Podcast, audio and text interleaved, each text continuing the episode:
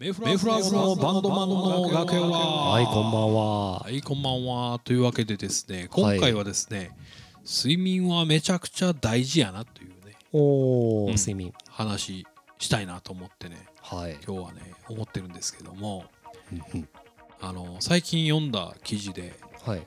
人生の3分の1は。睡眠ですよっていうねそのような類のどんなまあお話なのかっていうと、はい。まあ、人生においてうん大体人間って78時間ぐらいがほら最適な睡眠時間と言われてるじゃないですかそうですね。その中でまあ大体人間8時間が睡眠ですうん。でまああと次8時間起きて仕事をして。大体皆さん8なるほどね時間ぐらい仕事をしてはい。でその後の時間が大体まああの24時間ですので残りの時間がそれ以外の時間大体8時間ぐらいがありますよっていうふうなねことを書かれてて。言われてみれば確かに。まあごくごく当たり前のことなんですけども、まあね。そう。だけど意外とこの事実ってき気づいてない人多いんじゃないかなと思ってね。まあ、言われてみたらみたいなそうなんです。であで人生の3分の1は人間寝てるんだよって言われると この3分の1人生の3分の1の睡眠ってめちゃくちゃ大事だなと思って。これ下手したら3度の飯以上に大事なんちゃうかなと思うぐらい大事だなと思って。大事。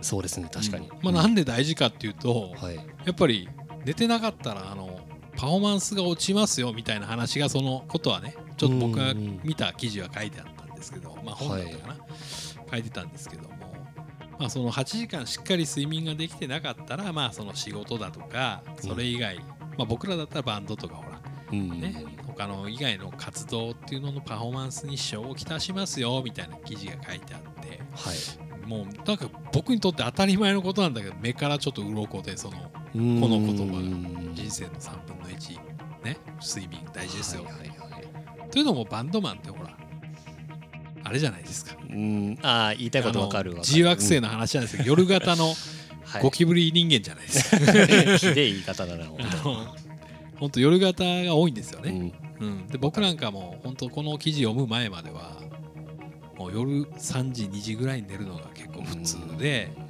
それでほら夕方ねまあお仕事から帰ってきたりとかするとはい。結構やっぱり一回仮眠しちゃうんですよね。眠たいな一回ね。ご飯食べた後なんで。でもう8時ぐらいに起きて。はい。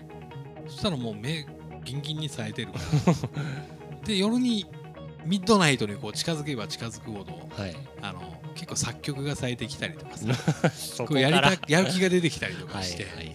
日付変わったぐらいに結構調子よくなってくるみたいな。サイクルのじ、ね結構ね今まで人生を送ってきてたんですけども。はい。これ間違っとるなとこれ死ぬなと思いました。ねそうなんですよ。そう思ってまあこれこっち記事見てねちょっと睡眠ここ23か月取り組んでたんですけどもね。はい。あの僕見事にあの今規則正しくタイマーセットして夜12時には寝るようにあ。してるんですよ。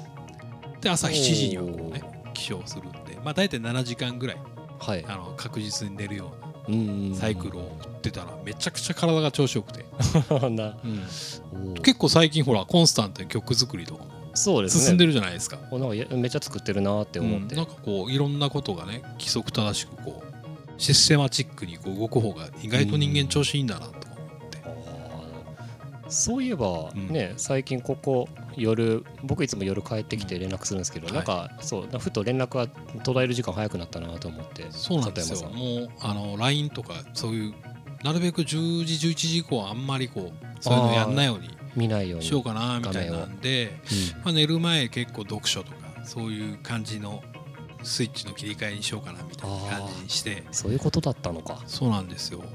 でもルイジ君と睡眠とか、でその僕はむちゃくちゃその言葉でこう今改善してすげえ調子よくなったんでこれ皆さんに勧めたいなと思って話してるんですけど。うん。僕はねあの寝つくまで布団に入ってからが長くていつも朝が結構なんか弱くて。うん。なんか、まあ、寝る時間ちょっと僕も遅いんですけどかなり。遅いよね2時が普通かな、うん。だっていつも僕が僕たちがやり取りしてるのって結構ね夜。日またいでのミーティングとかやってたもんねやってましたね。なんか僕はもうそそれがずっと今も結構残っている感じなので。そうですね。でまあ朝しんどい朝弱くなりました僕結構。あ最近。そう。そう悩んでて、うん、そうです。それでまあちょっと僕も悩んで調べたことがあって、まあ、睡眠の質を高める方法みたういな、んでサプリメントあサプリね。に行き着いて僕はなんかテアニンっていううん。成分テアニン。がいいみたいな。うん。うんなんか抹茶とかに含まれてる成分なんですあけど。抹茶なんや。そうそうそまあう、確かにお茶って言ったら結構ほらやっぱりカフェインとかね、うん。逆に眠れなくなるようなイメージかなっあるてけど。思ってたんですけど、そのお茶を飲むとそのまあ目が冴えると同時にホッとするっていう、うん。よくね宣伝文句を言ってますけど、うん。なんでかなって思って調べた時に、まあうん。そのテアニンという名前を初めあて知ったんですけど。テアニンの成分が結構ホッとさせるみたいな効果があるんです。よあそういうことなんやね。そのテアニンの成分だけを、うん。そのサプリメントにしたものがあってそれをよく飲んで君なんかサプリがなんか俺に売りつけようとしてるやろ。いやそんなことない。いやでも僕なんサプリメント。健康食品やずやみたいな感じいやそんなことねない。僕そうサプリメントとかそういう成分とかめっちゃ好きなんで、あ昔から。あそう睡眠も。好きだよね。そうだから睡眠とかもう。んきっと何かあるんじゃないかってうん。悩み始めてから思ってから。そう。あのどうどうですかそれ飲んで、飲んでからあいいです。僕調子良くなったんですよ。あよくなった、寝つきがうん。寝つくの早くはならないんですけどうん。なんか寝起きがすごい軽くなってからはあああ今日も頑張れるって感じあになりました。体軽くなりましたねあすごく。もうもともと軽そうだけどね。あ見た目的な感じで。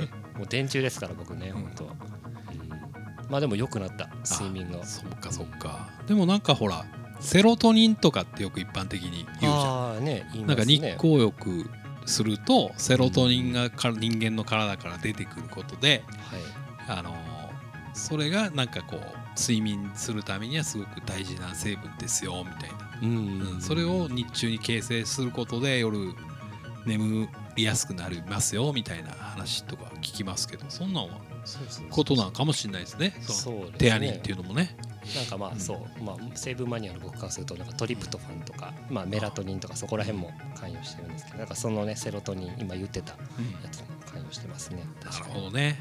そうそういうことでねあの、まあ、睡眠の大事なお話をねしてきたんですけどもね、まあ、あの僕快眠グッズとかもなんか結構最近だからあー。もうちょっと人生3分の1睡眠だから はい。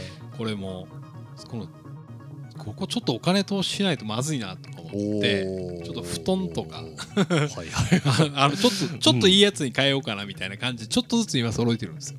なるほどね。とか、まあ、あとあの人生初買ったのがパジャマ。あっていうね、初めて。パジャマ。ほらもう大体なんかこうさジャージの延長線上みたいなもので結構僕今までなんかユニクロとか売ってそうな感じあるじゃないですか。うんルームウェア的な。あるある。あんなんで結構寝てたんですけど。はいなんかもう最近パジャマっていうね前こうちゃんとボタンでこう閉めれるやつ。おでお尻ぐらいまでこう隠れる感じのはい。やつで寝るとなんかすっごいいいですよ。おー。なんかえ感触的な？うん感触とかなんゆなんか楽っすね体が。うーんそうなんだ。うん。って言ったのもその僕も実はここ今日来る前に買ってきたんですよ。寝巻きを。何？おそななんかタイムリーな話ですね。そうなんですよ。いや寒いからなんかちょっとかなんか気持ちよく暖かく寝れそうなもんみたいなの探して買ってきました今日買ったんですね。だからもうメイフラワーズはパジャマデビューをしました。今年ね。ということですね。今年ですね。はい。いいことだ。2020年パジャマデビューをしました。ザ・メイフラワーズでございますけれども、はい。えー実にバンドマンらしからぬ話をあの口下手な2人が、えーお届けしております、はい。えーチャンネルでございます、えーバンドマンの崖裏、えーよかったら皆さんチャンネル登録よろしくお願いしますということで。よろしくお願いします、えー今日はですね、まあはい。クリスマスシーズンということで、はい。あの前回もかけたんですけどもうん。おすすめのクリスマスソング最後に聴いていただこうかなと思いまして、はい。